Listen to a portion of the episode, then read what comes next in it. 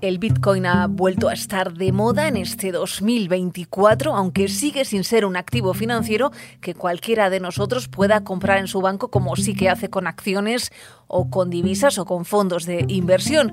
Pero cuidado porque esto puede estar a punto de cambiar. Soy Laura de la Quintana y estás escuchando el podcast de actualidad económica de las cuentas claras.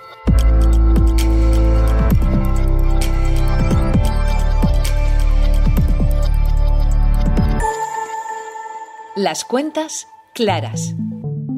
El Bitcoin ha vuelto a superar los 50.000 dólares hace escasos días y ya se habla otra vez de una burbuja. No es para menos considerando que ha más que duplicado su precio en el último año, aunque tiene vientos de cola que antes ni existían fondos gigantes de inversión enormes aprobados por el regulador de Estados Unidos el pasado mes de enero y que están en manos, por ejemplo, de otros gigantes como son BlackRock o como Fidelity. Y también hay una cita en el calendario clave en el mes de abril, como es el halving del Bitcoin y del que todos los expertos están muy pendientes. Todo esto, todo esto junto sobre el papel es alcista para la mayor criptomoneda negociada a nivel mundial, una divisa muy popular que hay que recordar que nació en el año 2008 en plena crisis financiera y que se hizo popular hace una década ya cuando empezó de verdad a negociarse en los mercados internacionales, pero que sorprendentemente todavía no se puede comprar en la ventanilla de su banco. Cuidado, porque todo esto está a punto de cambiar a la espera de que se sumen los grandes bancos españoles, porque antes los que han dado un primer paso al frente han sido las entidades digitales.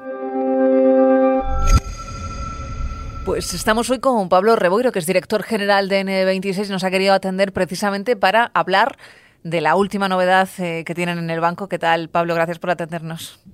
Bueno, encantado de estar aquí, Laura. Y es que eh, no es habitual eh, que un banco, y es el segundo, si no estoy yo mal informada ya de este país, no de los grandes, pero sí de los nuevos eh, operadores, digamos, más digitales, que se lanza también a ofrecer a sus clientes, en este caso N26 tiene, superó ya el millón de clientes, que no son pocos, la opción de compraventa de criptoactivos. Y esto lo anunciaron nada hace semana y poco y queríamos indagar un poco en qué consiste exactamente lo que estáis ofreciendo para que la gente lo entienda. Sí, lo que queríamos es ofrecer la posibilidad de invertir en criptomonedas, bien sea Bitcoin, Ethereum, en un entorno regulado y seguro. El poder hacerlo desde tu propio banco y hacerlo sin saber, eh, sabiendo que estás en un entorno regulado, tranquilo, en la propia aplicación que utilizas todos los días y siempre a precios muy, muy competitivos. Eh, mm, sé que tenéis eh, cifras concretas de cuántas criptomonedas exactamente ofrecéis. Ahora mismo ofrecemos 200 criptomonedas, eh, porque es un número que, crece constantemente, hmm. pero la mayoría de las transacciones eh, vemos que se centran en Bitcoin y en Ethereum.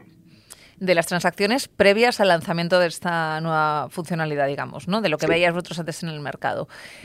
Eh, del perfil de vuestro cliente, o sea, ¿por qué habéis hecho esto? ¿Qué, está, qué, qué lo motiva detrás? porque entendemos que, y si estoy equivocada me lo decís, que, claro, el banco digital eh, normalmente el usuario de este tipo de, entidades eh, suele ser gente más joven, ¿no? O por lo menos de mediana edad.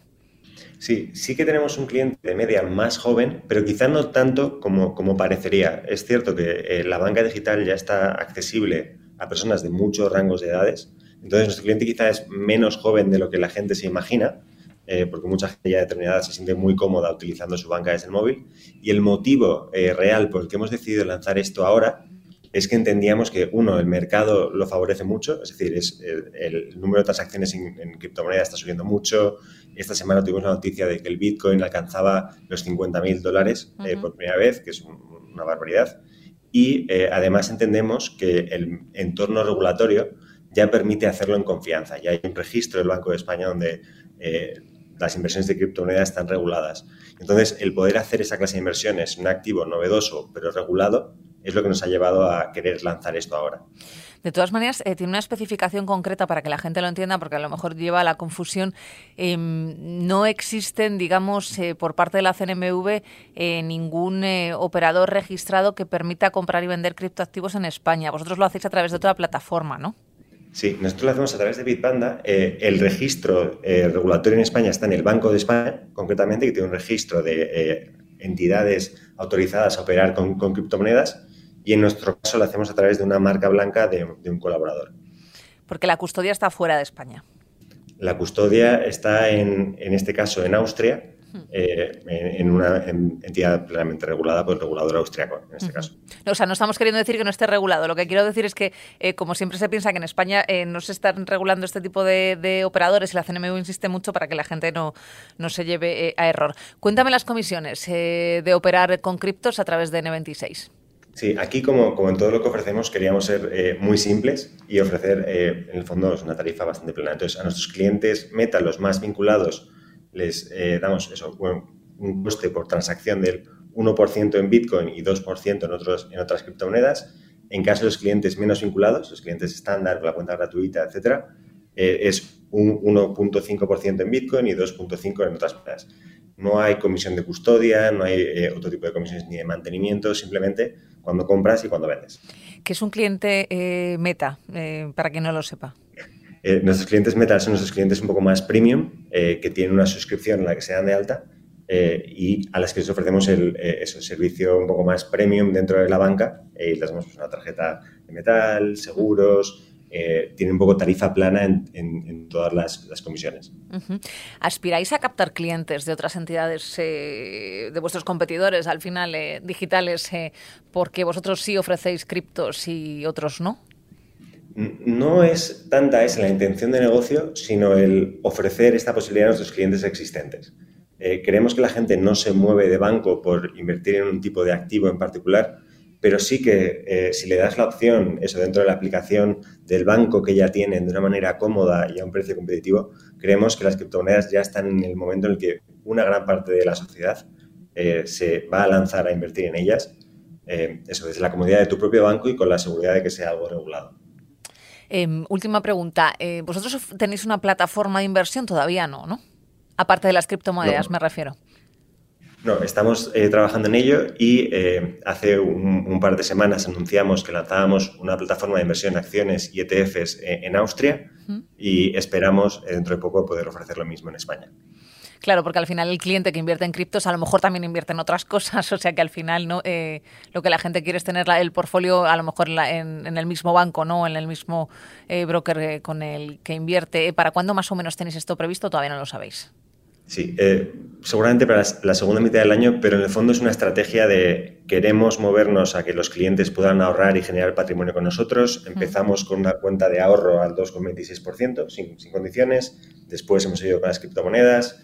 Después probablemente vengan las acciones, ETFs y puede que después fondos de inversión, planes de pensiones. Pero en el fondo es parte de una estrategia conjunta de permitir que nuestros clientes puedan ahorrar con N26. Que se engloba dentro de eh, un todo. Eh, esto es un primer paso eh, y os habéis adelantado de alguna manera ¿no? a lo que esperamos por parte de los grandes bancos. Estáis intentando tomar la delantera, entiendo.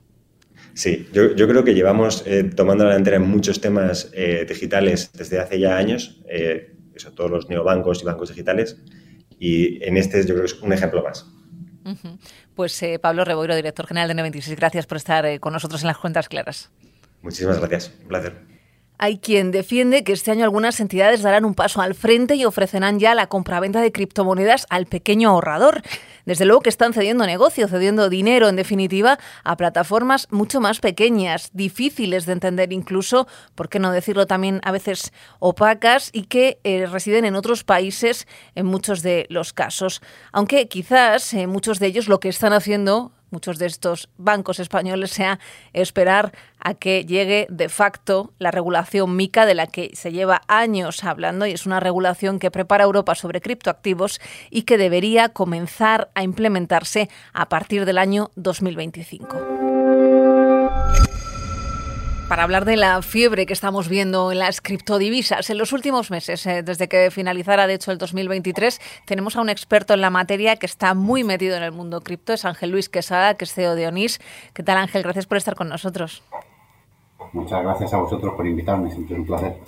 Eh, se habla, Ángel, em, y sorprende un poco quizás de cierta burbuja, sobre todo en el Bitcoin, que recordemos que es la cripto más negociada a nivel eh, mundial, em, después de meses sido una travesía por el desierto para todos los inversores en criptomonedas, y ahora cuando ha empezado a subir, que es verdad que lo ha hecho de manera espectacular en un periodo de tiempo muy corto, eh, ya la gente está advirtiendo de que cuidado que se puede estar formando otra burbuja más. ¿Qué, ¿Qué opináis o qué estáis oyendo vosotros? Bueno, como siempre, cuando, cuando empiezan estas épocas alcistas, siempre aparecen esas voces de, que estamos en una burbuja. Pero yo creo que hay que también entender un poco la situación. ahora mismo, estaba leyendo hace poco, la semana pasada se invirtieron, a través de los fondos ETF, se invirtieron más de 2.000 millones en, en, Bitcoin. Y, por ejemplo, el, el ETF de BlackRock lleva más de 5.000 millones invertidos en lo que llevamos de año. Yo creo que eso, llamarlo burbuja, eh, ya no es tan frágil, o si es una burbuja ya no es tan frágil como lo era las primeras burbujas que sufrimos, como bien decía.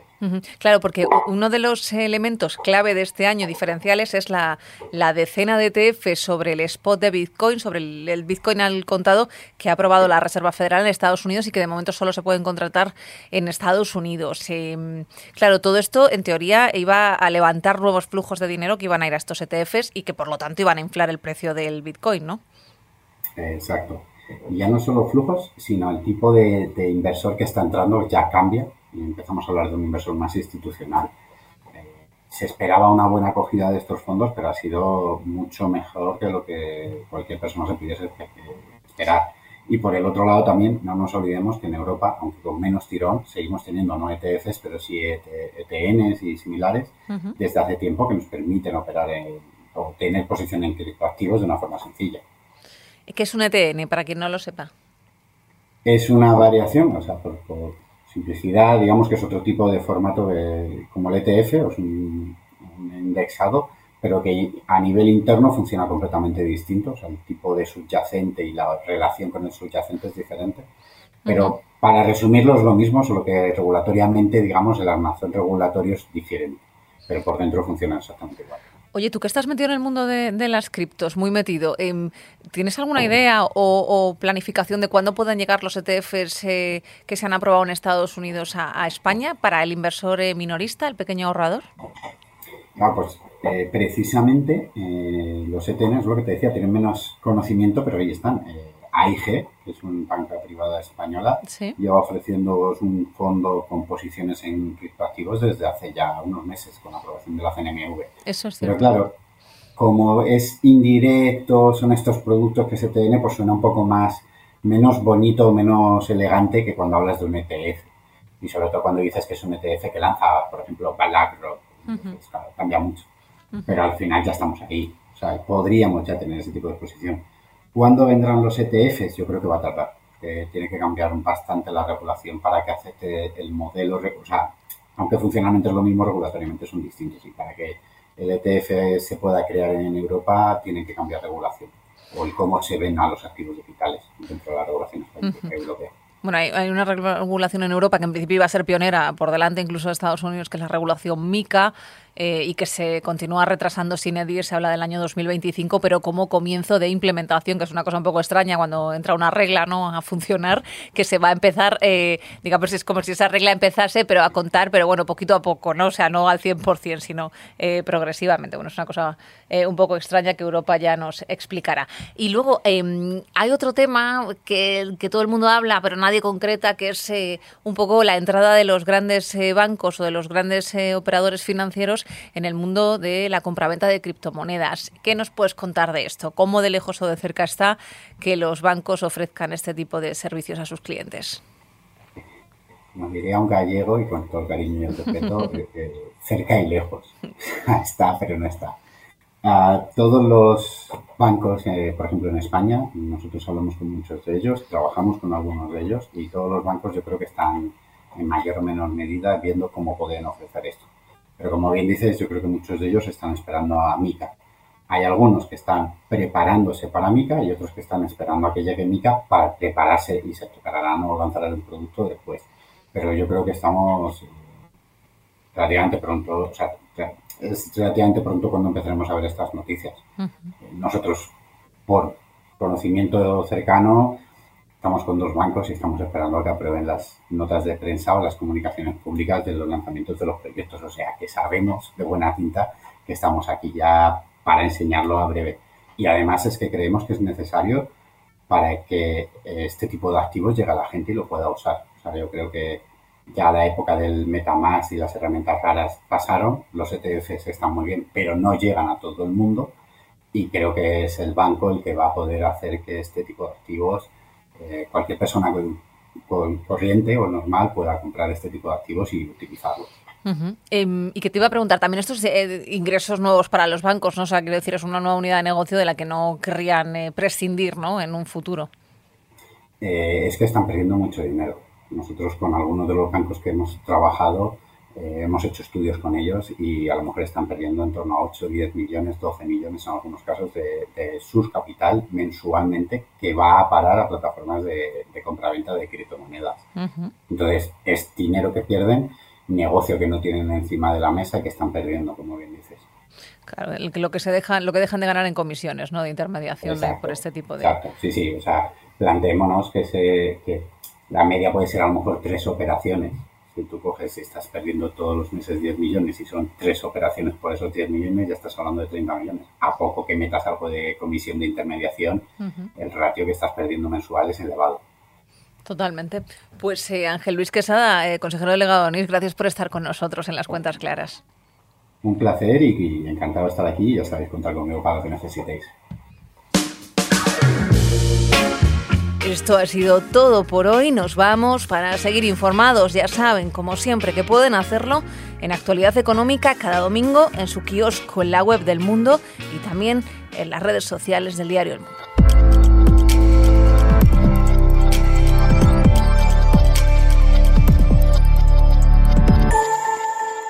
Las cuentas claras.